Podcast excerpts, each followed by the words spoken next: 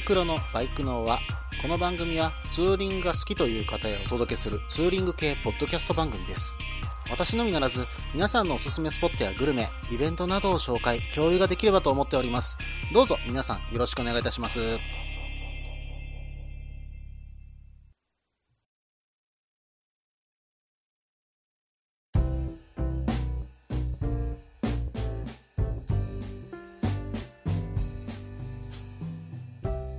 始まりました。バイクのは第41回ですね。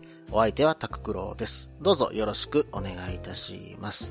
えー今、この収録をしているのは、えー12月25日、2016年12月25日なんですけども、まあクリスマスなわけなんですよ。うん。で、ちょうどね、この3連休があって、その3連休の間に、えー奥方を実家に送り届けて、今先ほどね、えー帰ってきたところなんです。うん。なんでね、25日、この後はずっとぼっちクリスマス、ちょっと悲しいなーっていうふうにね、思ってちょっと寂しく過ごしている状況ではあるんですけども、皆さんどうお過ごしでしょうか？うん、実はね、もう帰ってきて昼過ぎちゃってたんで、もうツーリング行くのもなーっていうか25日にツーリング、六甲山とか登っても、うん、まあカップルだらけですからね、うん、行ってもちょっと余計寂しくなるからやめとこうと。うん、いうところで今、ちょっとこの後ね、お酒でも買いに行って一人で暮らそうかなと。なんともまあ寂しいクリスマスを迎えているわけなんですけども、うん。さて、えー今回ね、実はそのクリスマス、えー奥方にちょっとね、あるものをちょっとおねだりさせていただいたんですね。で、ちょっと買っていただきましたよ。うん。まあ、バイクポッドキャストト界ではね、えー皆さん使ってらっしゃる、えーセナのね、インカも、えー購入させていただきました。うん。なんでセナにしたかということなんですけども、他にもね、うん、いろんなメーカーから各社出ているかと思うんですけども、うん、まあ、あの、バイクに乗っている仲間内、まあ、私はちょっとあの、勝手に仲間内というふうに呼ばさせていただいてるかもしれませんけども、えー、まあ、ケンヤさんだとか、ポパ兄さん、えー、その他ね、えー、ツイッターでいつもお世話になっている方々、皆さんね、結構セナの方が多いなっていうふうに思ったんですね。で、私、地元でね、あまりあの、つるんで走るっていう方が、まあ、一人はいらっしゃるんですけども、ちょっとそれ以外の方はいらっしゃらなくて、その方も、えインカムは持ってないんですよ。なんで、えそれだったら、えー例えば、ポッドキャストで皆さんと一緒にツーリングするとか、えー本当にね、あの、ケンヤさんとかポパ兄さんともね、あの、一緒にツーリングさせていただきたいので、うん、その時にね、使えるインカムをね、できれば欲しいなと思いましてね、今回購入させていただきました。なのでね、うん、ケンヤさん、パパ兄さん、ぜひね、誘ってくださいね。うん、それと、このインカムなんですけども、うん、まあ、あのこの3連休の前ぐらいに少し試して、えーヘルメットの方に装着して、で、ちょっといろいろテストさせてもらったんですね。うん、まあ、ちょっと音質は落ちるんですけども、えーツイキャスを流すということもできそうですし、えー録音もね、えーできそうな状況です。うん、しかもね、これツイキャスやってる最中にもしかしたらなんですけども、うん、音楽流す方ともできるんじゃないかなと。まだこれちょっとテストしてないんですけども、できるんじゃないかなっていうふうにはね、ちょっと今考えています。なのでね、うん、まあ、スピンオフ番組、えー私のね、えーツイキャスの方、タククロのレッツゴーガレージキャス、えーこちらの方をね、できればどこかで走りながらね、させていただければなというふうには思ってるんですけどね。うん、ただね、最近ツイキャス、私自分でツイキャスやっててなかったりするんですね、最近ね。うん、まあ、他の番組で実はゲスト出演させてもらってることが多いので、意外とツイキャスやってるっていう風にね、言われたりするところがあります。まあ、あの、今度ね、本当に自分の番組でさせていただこうかなとは思ってますし、そこでゲスト会ね、えー作れればという風に思ってますので、ぜひね、えーツイキャスの方も、えーご確認ください。ただ、あの私の番組、できる限りは生放送のみということにさせていただいておりますので、その点はご了承くださいね。はい、えー、それではですね、ここで一通メールの方を紹介させていただこうかと思います。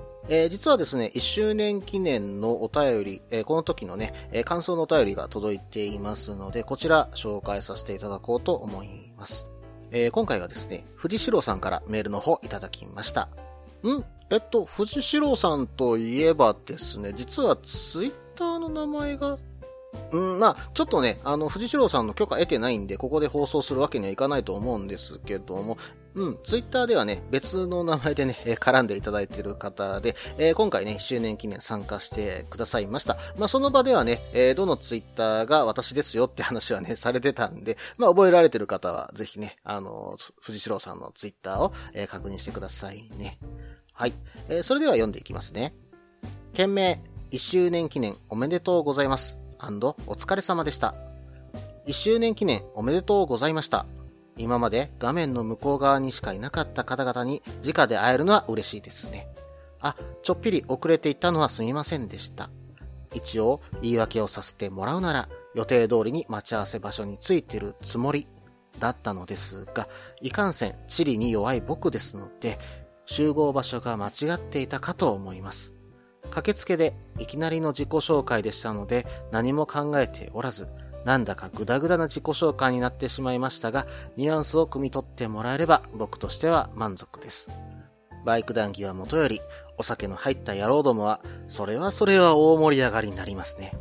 アクシデントという出来事があったような気がしますが、楽しかったので OK でしょう。なんだか、まだまだ皆さんと飲み足りない気がするのは僕だけでしょうか。タククロさんをはじめ、また皆さんと語り合ったり、ツーリングなどに行けたらいいなと思いつつ、次の配信を楽しみにしています。お疲れ様でした。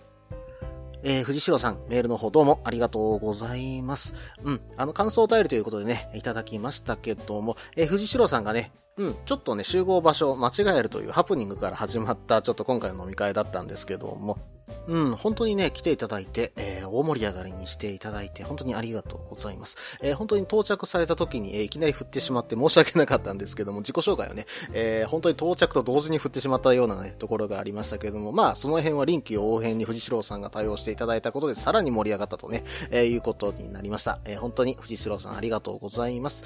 うん、そしてですね、最後に書かれていた、まだまだ飲み足りないような気がすると。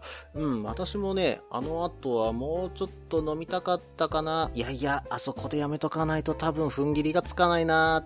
うん。しかもまあ帰れない人も出たらちょっと困るということで、まあそこで区切らせていただきました。えー、本当にね、まだまだあの後私も飲みたかった次第ではあるんですけども、うん、またね、えー、本当に私の方でもイベントさせていただきますし、うん、まあ、個人的にね、誘っていただいても、えー、行けるときはね、行かせていただきますので、ぜひともよろしくお願いいたします。藤代さん、メールの方本当にありがとうございました。はい、えー、それではね、コーナーの方に行きましょうか。ツーリングスポット紹介のコーナー。このコーナーは私、もしくは皆さんからの投稿いただいたおすすめのスポット、穴場のスポット、自分しかいないけど自分が好きなスポットなどを紹介するコーナーです。えー、今回はですね、えー、バージブさんの方からメールをいただきました。うん。バジブさんといえばね、えー、今回のイベント、実は参加いただいた中で、一番遠くから来ていただいたんじゃないかなと。えー、実は千葉の方からね、駆けつけていただきました。えー、本当にありがとうございます。で、今回ですね、その感想の内容と、え、ツーリングのね、お話も入っていますので、こちらで紹介させていただきますね。はい、え、それではですが、早速読んでいきますね。件名、スポット紹介のコーナー。タククロさん、こんにちは。1周年記念イベント、かっこ単なる飲み会、参加させていただき、すごーく楽しませていただきました。千葉県のマジ部でございます。その説はお疲れ様でした。飲みのノリがなんかグッドスピードのような感じになってしまい、ちょっと反省しております。でも楽しかったから良いでしょう。早速リクエストいただきましたので、地元を紹介させていただきます。千葉だと昔は週刊バイク TV がちょこちょこ小ネタを出していたのですが、最近番組の趣向が変わったのか、MC の真人さんの趣向が変わったのかはわかりませんが、元 AKB が出演したりして、千葉が薄れてきている。なので、昔の YouTube を見れば、千葉がわかる。オイラも映ってる。そんなこと言うと、タククロさんに怒られそうなので、本題のおすすめツーリングルート。どこからお見えになっても良いので、第一目標としては、えー、稲毛海浜公園を目指してください。時間はできれば午前6時頃を目標に。稲毛海浜公園に近づくとヨットハーバーが見えてきて、徐々に公園とかプール出てきます。でも、第一の目標は左側。そう、千葉県地方卸売市場。市場の中に入れば黄色い建物があるので、そこに向かい、建物の2階に長谷川食堂、まずはそこからスタート。朝ごはんをしっかり食べよう。本当はお家で食べて出るのが良いのですが、そこら辺はちょっと置いといて、えー、入り口に、えー、魚介のメニューが目白押し。本当は中華食堂なんです。で、おすすめはですが、竜宮御膳、かっこ海鮮尽くし、一番人気です。数に限りがあるので、終わっていたら適当に。まあそこそこ美味しいので、どれも大丈夫。でも、ラーメンは本当に普通。お腹も万全になったら、一路暴走へ。最初に向かうは、穴川インターチェンジ。そこで高速に乗り、立山道を経由し、富津中央インターチェンジ降りる。降りた後は、そのまま国道127号線、国道465号線、県道182号線に入ると、ロード第一章、かっこ、もみじ街道に入ります。調査街道、県道34号線までの全長は約10キロちょっと。交通量が少なくて、そこそこ程度の良いワインディング。道はそんな綺麗でもないが、走るには支障はない。その調査街道を出ましたら、県道34号線から県道88号線を進み、夢の花館、こちらの看板、過去非常にわかりづらいを右折しますと、ロード第2章、アワグリーンラインに入ります。房総フラワーロードまでの約20キロ弱。最近開通した道なので路面も荒れていないので走りやすい。南下するにつれてワインディングも増えてくるので適度に気持ちいいです。入ってすぐに Y 字になっているので注意。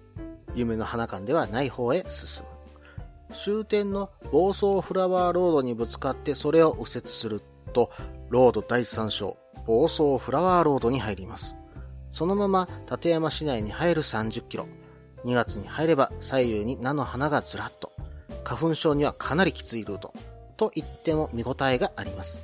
アップダウンもないのでまったりと走れます。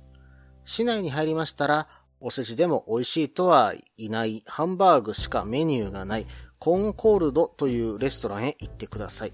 このコンコールドは自作の真空管アンプで音楽が聴けるのです。見るだけでも必見です。まさにすごいしか出ないと思います。さすがにレストランで見学だけとは言えないので、コーヒーを注文しましょう。興味があれば、一品。ここの一品はですね、逸脱のいつが書かれています。え一品を間違えた、え一品メニュー。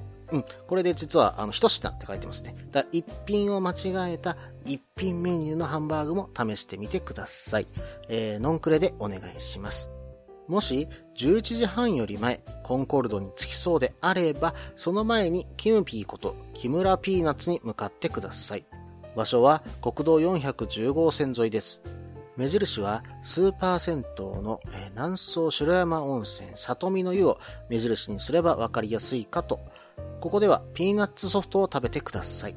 絶対に忘れられない体験ができることと。かっこ FF じゃないよ。レジの上にペレマーク、カッコトンネルズがあります。その後はフルーツ、道の駅富浦へ。1月から4月までがイチゴ、5月6月がビワ、それ以外の時期も何かやっている。多分。立山を堪能した後は本格的なランチへ。まあ、巨南町の、えー、住吉飯店に行く。長南町の金曜日に行くといった爆盛りもおすすめですが、立山から国道127号線を北上し、富津まで戻ってきていただき、漁師料理金谷で、えー、内房の景色を眺めながら近海の魚を食ってください。特におすすめは金谷定食。いろいろなものが散りばめられています。これで房総、かっこ西側半分は楽しめたと思います。食後は天気が良ければ、富津公園の明治100年記念展望塔、かっこちょっと変な形をした。で、え、東京湾を眺めて、あとは木更津経由でアクアライン経由で夕日を見ながら帰るのがいいんじゃないですかね。こんな感じです。帰ってきて速攻書きましたので、誤字脱字変な言い回しご勘弁を。長文失礼しました。PS、グルメスポットもいる？はい。えー、バジブさん、メールの本当にありがとうございます。えー、千葉県房総半島の西側をね、えー、送ってきていただきました。えー、グルメスポットがね、結構多いかと思うんですけども、最初からね、えー、見ていこうと思ったんですが、えー、ここに来てね、ちょっと時間が長くなりましたので、前半これにて終了しようと思います。続きは後半です。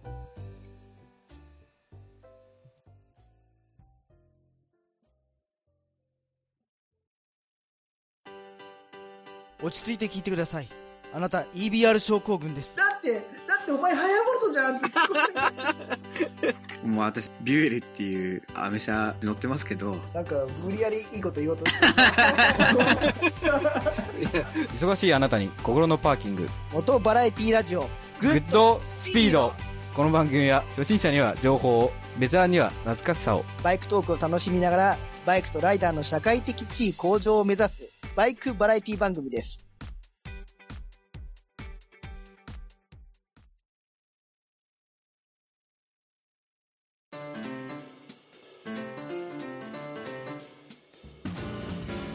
はい、ここから後半です。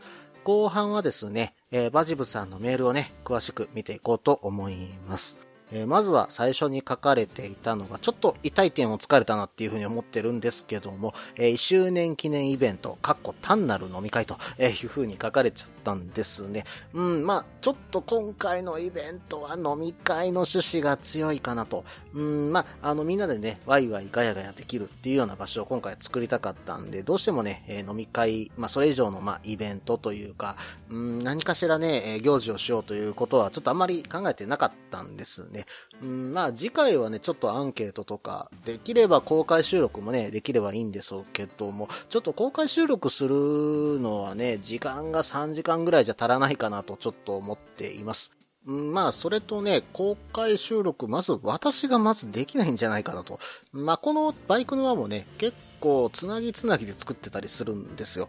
まあ、あの、うまくね、喋るっていうことができないかな。まあ、どなたかがね、一緒に喋ってくれるのであればできるかもしれませんね。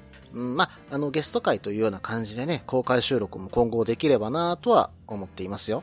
はい。えー、それでは次を見ていきますね。うん。で、飲みのノリがグッドスピードのように感じてしまったと。まあ、これ何のことを指しているかというと、飲み会の開始の時にですね、まあ、えー、グッドスピードさん、えー、同じポッドキャスト、第3系のね、バイク系ポッドキャストのグッドスピードさんのオープニングにあるような、みんなで叫んでるシーン。うん。あれがね、実は飲み会の開始の合図となってしまったような感じがありまして、えー、まあそこから、まあ、どんちゃん騒ぎと、え、なったわけなんですね。うん。この点はね、私も反省しております。はい。えー、それではね、次を見ていきますね。うん。次にね、書かれていたのが、週刊バイク TV ですね。うん。これね、実は関西でも何週か遅れでやってるんですよ。うん。しかもやってる曲はですね、まあ、おっさんしか見ないであろうっていうようなサンテレビですよね。うん。まあそこでね、バイク系の番組、他にもあの、Like the Window とかもやってますんでね、えこちらもちょっと見てみると面白いんじゃないでしょうか。うん。で、週刊バイク TV、確かこれ千葉テレビのね、うん、あの番組だったと思うんですけども、えー、まひとさんがね、メインパーソナリティでやられてると思います。まひとさんといえばね、えっ、ー、と、バイク人のね、えー、ブンブン分割日本一周っていうところでね、記事を書かれているかと思います。私いつもこれを楽しみにね、えー、見てたりします、えー。皆さんも一度見られてはいかがでしょうか。はい、えー、それではね、次を見ていきますと、はい、本題のおすすめツーリングルートという風に書かれていました。で、最初にね、目指す場所は稲毛海浜公園を目指して、うん。で、その後に出てくる第一目標として、えー、千葉県地方卸売市場というふうに書いてるんですね。うん。しかもそこの2階にある長谷川食堂さんですね。うん。しかもですね、ここにある竜宮御前。うん。これね、値段的には1080円。しかもね、限定10食なんだそうです。で、ちょっと調べてみますとね、写真が出てきましたよ。これ本当に1000円でいいんですかっていうようなものがありましてね。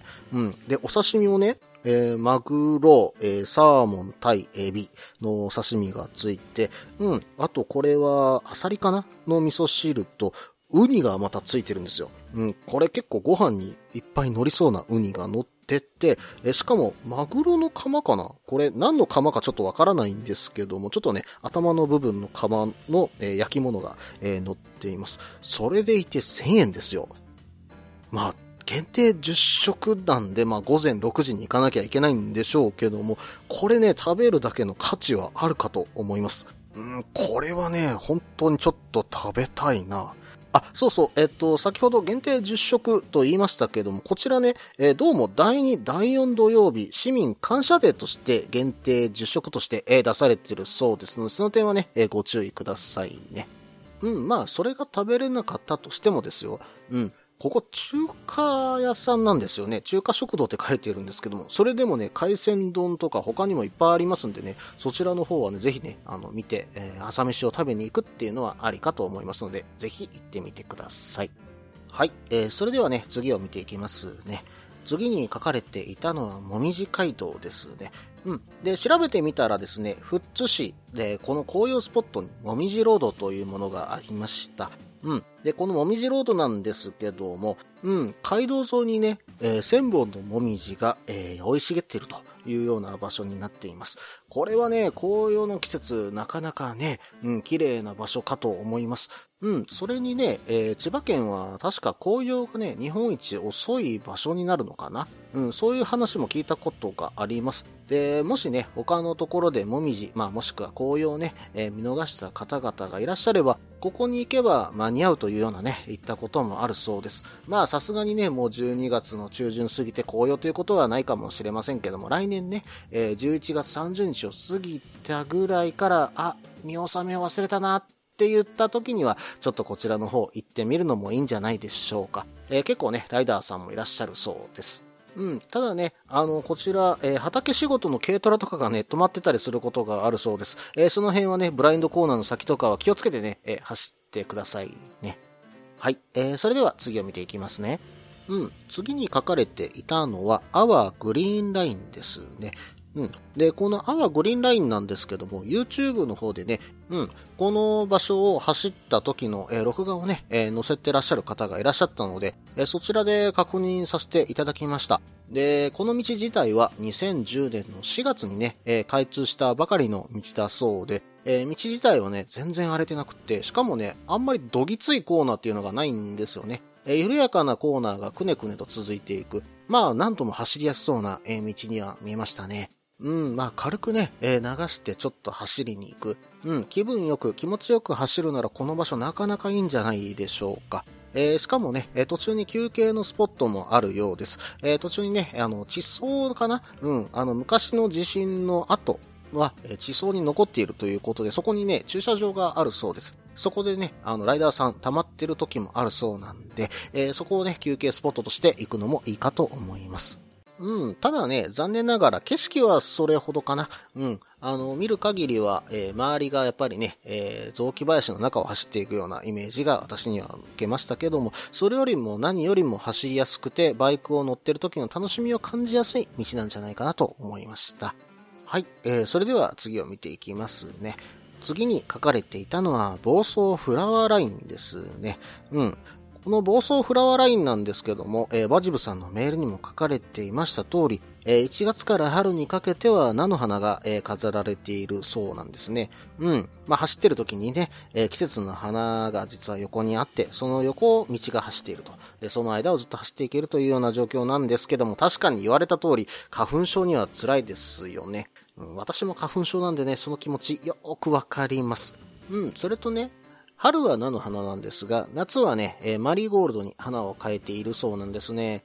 うん、まあその季節ごとのね、風情を感じながら走りに行く。まあこういったね、場所、なかなかありませんので、しかも海沿いを走っているっていう場所ですので、うん、まあ本当にね、えー気持ちよく走れる場所なんだろうなっていうふうに今ちょっと思っています。はい。えー、それではね、次を見ていきますね。うん。これ、市内に入りましたらと次にあったんですが、多分、立山市内ですかね。うん。そこのコンコルドというお店ですけども、自作の真空管アンプで音楽が聴けるとえいう風になっていました。ただ、うーん、まあ、ちょっと書いてはいましたけども、ハンバーグしかメニューがない、しかも美味しくないっていう風に書いてるんですが、ちょっとその点は、えー気になるんで、ちょっと調べてみました。うん、そうするとですね、このコンコルドさん、えー実はですね、アンプ界の神様と言われている、えー佐久間さんという方がいらっしゃるそうなんですけども、えーその方がね、えーここのご主人を務められているそうなんです。うん。で、これアンプ界では知らない人はいないほどの人物だそうでして、うん、えー日本、もしくは世界各国からですね、えー音楽好きのお客さんが、えーここのね、アンプの音を求めて、ここに訪れると行った、そんな店なそうなんですね。うん、なかなかすごい場所ですよね。うん、まあそこでね、コーヒーでも飲みながら、その、私はまあ真空管の音というのはあまり聞いたことがないんですけども、うん、ここまでね、あの、有名な方のものとなると、興味津々ですよね。えーどんな音が実際聞いているのか、まあ、こだわりのある方だと思いますので、音楽に合わせてもしかしたらいろんなものを変えているのかもしれませんし、えー本当にね、ご主人さんのこだわりをね、えー聞いてみたいなというような場所ですね。最後にね、え行ってほっと一息ができるような場所だったら、ぜひね、行かせてもらいたいような場所でしたね。はい。えそれではね、え次を見ていきますね。うん。次に書かれていたのは、木村ピーナッツにあるピーナッツソフトですか。うん。まあ、ライダー御用達、えーソフトクリームですね。うん。で、ピーナッツソフトなんですけども、うーん、そうですね。多分これ美味しいですよね。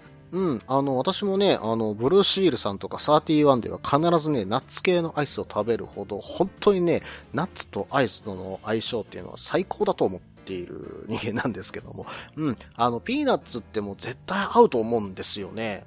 うん、まあ、つまみでもね、一番好きなものが私はピーナッツだったりするんですけども、まあ、それにアイスでしょ最高にうまいじゃないですか。うん、ちなみになんですが、私が一番好きな、まあ、あの、チェーン店のね、中で一番好きなアイスクリームは、ブルーシールさんの、えーマカダミアンナッツだったりもするんですよ。うん。ナッツ系のアイスはぜひおすすめです。なので、この千葉のね、うん、ピーナッツアイスクリーム、うん、これは何としても食べたいな。うん、どこかで千葉に行く機会ってなかなかないんですよね。うん。まあ実はね、あの、幕張あたりまではよく行ってるんですけども、そこから先ってなかなか行かないんですよね。うん。まあ実はね、私関東に住んでた時は西側、もしくは北側の方に住んでたんですが、うん、千葉の、うん、房総半島の方って本当に行く機会がありませんでした。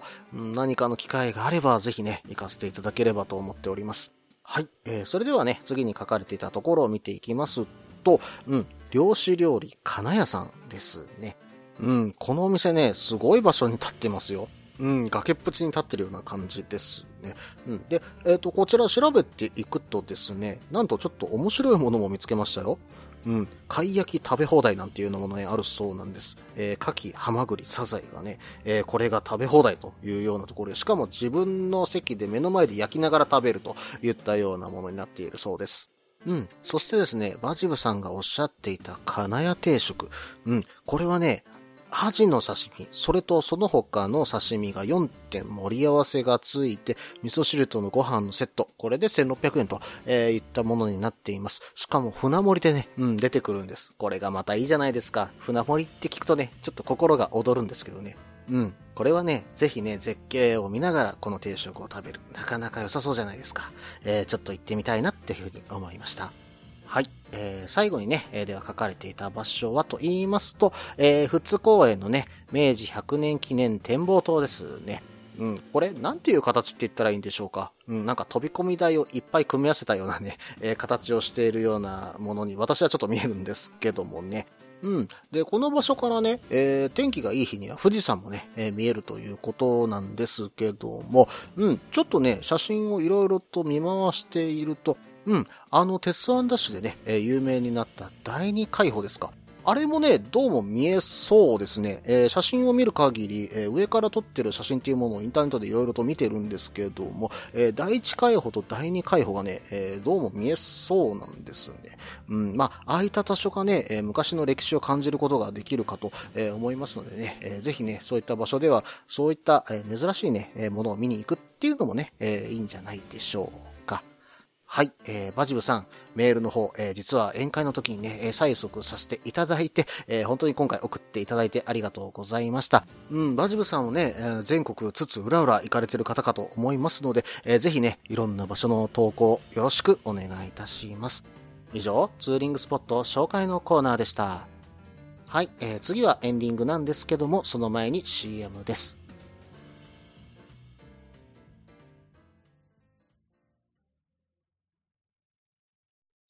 みんなでバイクの輪を広げよう。ツーリングスポットデータベース番組、バイクの輪は毎月2回程度不定期更新中です。皆さんよろしくお願いいたします。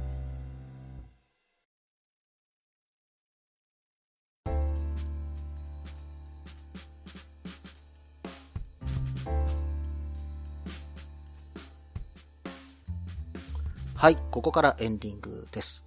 エンディングではですね、ちょっと CRF のね、えーお話をしようかと思います。えー私が言っている CRF はあの CRF250L のことなんですけども、今はね、あの新型で CRF250 ラリーがね、えー今度出るということで結構ね、え騒ぎにはなっているんですけども、え実はその影に隠れてですね、ひっそりと、うん、CRF250L の方がマイナーチェンジをね、えーするという情報がね、ちょっとあの、ニュースでね、見させてもらったんですけども、うーん、まあ、見た感じのデザイン、皆さんどうですかね。うーん、私はね、ちょっともう、ほとんどマイナーチェンジということで、リア周りにね、少し、えー変わったところがあるのと、エンジン出力の特性がね、えー変えられているっていうような感じは受けるんですけども、うんカラーリングがね、ちょっと、私は好みじゃないかなっていうカラーリングに変わっちゃってるんですよね。うん、カラーリングはね、正直私が今乗ってる CRF の方が私はね、えー好きです。で、ちょっと気になった点がありましてね、シート高が実際今回10ミリほど落ちてるんですね。えーところがですね、これ実は、えー最低地上高は上がってたりするんですよ。うん。っていうことは、どこで下げてるんだろうっていうふうに考えたんですけど、まさかシートの部分削ってるのかなっていうふうに思った感じもするんですが、形的にはね、うん、大して変わりないんじゃないのかなと。うん、どこでね、そのシート高を下げているのか、ちょっとね、私には見受けられなかったので、どなたかね、わかる方教えていただければと思うんですが、うん、まあ私にとってはね、ちょっとまか不思議だなというふうに思っています。で、あとエンジンの方なんですけども、これね、エンジンは、えー実はボアストローク比の修正は行われていないということです。うん、まあ、それではなく、どうもスロットルボディをね、加工してちょっと大型化しているということなんで、まあ、ちょっとトルクを上乗せしたというようなイメージなんでしょうけども、うん、どれほど変わっているのかちょっと乗ってみたいところではありますよね。で、まあ、そのスロットルボディと、まあ、コンピューターがもし流用できるんだったら、流用はちょっとしたいかなと思いますけどね。うん。まあまあ、それとですよ。うん。これがね、本当に気になってたとこなんですけど、まあ、まさか、こんな微妙なことしてくるとは思わなかったんですけども、ガソリンタンクですよ。うん。で、実は従来の、え CRF250L のガソリンタンクなんですが、7.7リッターしか入んないんですよ。うん、まあ、どんだけ怖くてもね、正直私180キロも走れば給油してる状況ではあるんですね。うん、で、えー実はね、今回、えーこのタンクが大型化されました。いくつになったの？って見てみたら、7.8なんですよね。うん、まさか大型化した0.1なんて言われることあるとは思いませんでしたけどね。うん。まあ、確かにこれも流用は効くんでしょうけど、0.1リットルのためにこのタンク買うのもね、どうかと思うんですけどね。うん、まあそもそもね、CRF に関してはちょっとタンクが少ないんじゃないかっていう話も結構ね、ネット上でもちらほら見かけましたし、うんまあ結構苦情もあったんじゃないんですかね。それで増やしましたっていうのがあると思うんですけど、それにしてもですよ、0.1はないんじゃないかと。うん、これはネタかっていう思うぐらいのね、うん、感じを受けたんですけどね。うん、まあ、もうちょっとね、なんとかしてほしいところではあるんですけどもね。うん、まあ、今回のね、CRF250L のマイナーチェンジ、えー250ラリーのね、えー影に、えーまあ、薄れているところはあるんですけども、まあ、私はちょっとこういった感想を持ちましたが、皆さんどうでしょうか？うん、感想の方お待ちしております。この番組では皆さんからのメールを募集しています。ツーリングスポット紹介のコーナーでは、おすすめのスポット、穴場のスポット、自分しかいないけど自分が好きなスポット、自分じゃいけないけど良さそうなスポットを教えてください。また、旅先グルメのコーナー、イベント紹介のコーナー、ツーリングアイテムのコーナー、温かいお便りも待っています。できる限りご紹介させていただきます。メールはブログの方にメールフォームを設置しています。もしくはツイッターで直接メッセージいただいても構いません。ツイッターはタククロで検索していただければ CRF の画像でわかるかと思います。ではお便りお待ちしております。と同時に今回第41回ですね、えーバイクのは、えー年内の放送はこれをもって終了とさせていただきます。えー皆さん良いお年をお迎えください。ではまた。